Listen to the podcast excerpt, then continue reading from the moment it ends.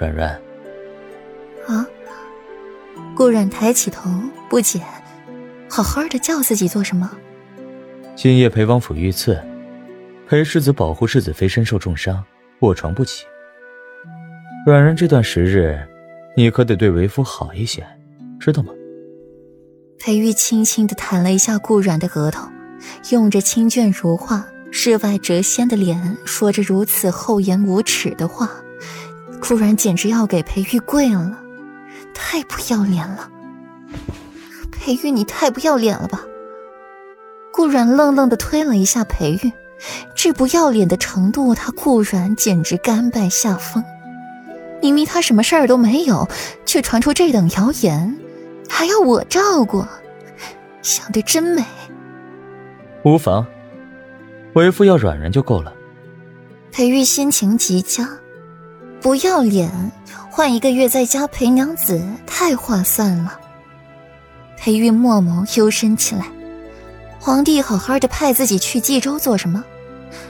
冀州那地方，穷山恶水出刁民的，换别人去，在外面待了一夜。直到天蒙蒙亮，裴玉才带顾软回了七云轩。原本床上躺着装死的裴玉立刻起了身，撕下了面具，是莫奇。世子。裴玉淡淡点头，做得好，可留有活口。来了五个，死了四个，一个在暗室等待世子处置。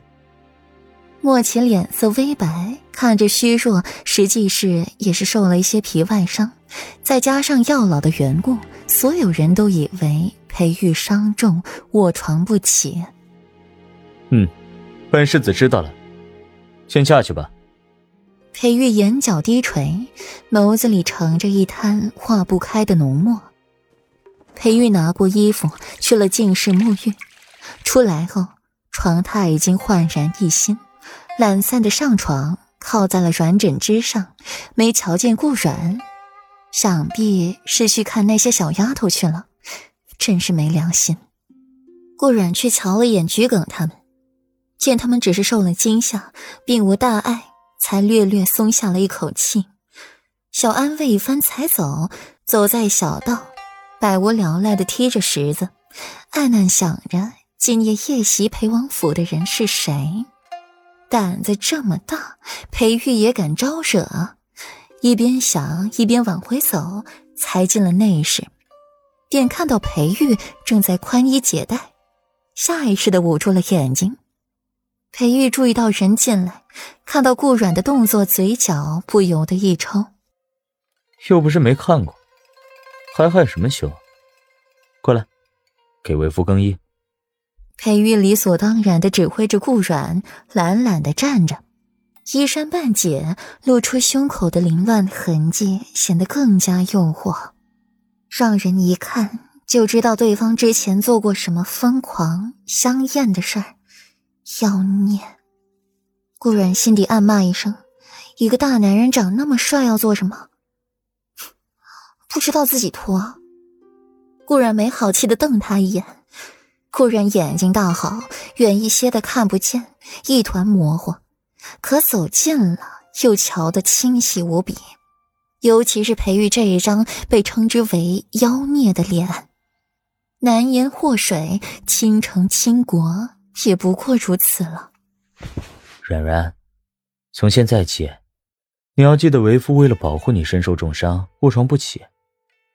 软软，你就是用这种态度对待自己的夫君的吗？裴玉温润低柔的嗓音响起，淡淡的纠正着顾软的错误态度。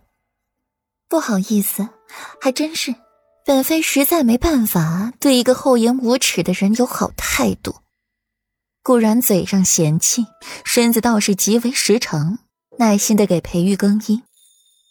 墨眸凝了一层冰，这领子上的花纹，裴玉别的锦衣都是没有这种花纹的。领子上都是干干净净的，何时绣了花？夫君，你这衣服又是外面哪个小妖精给你做的？顾阮说这话时阴阳怪气的，居然还敢带回家。若然，裴玉瞄了一眼，他小表妹做的，有什么问题吗？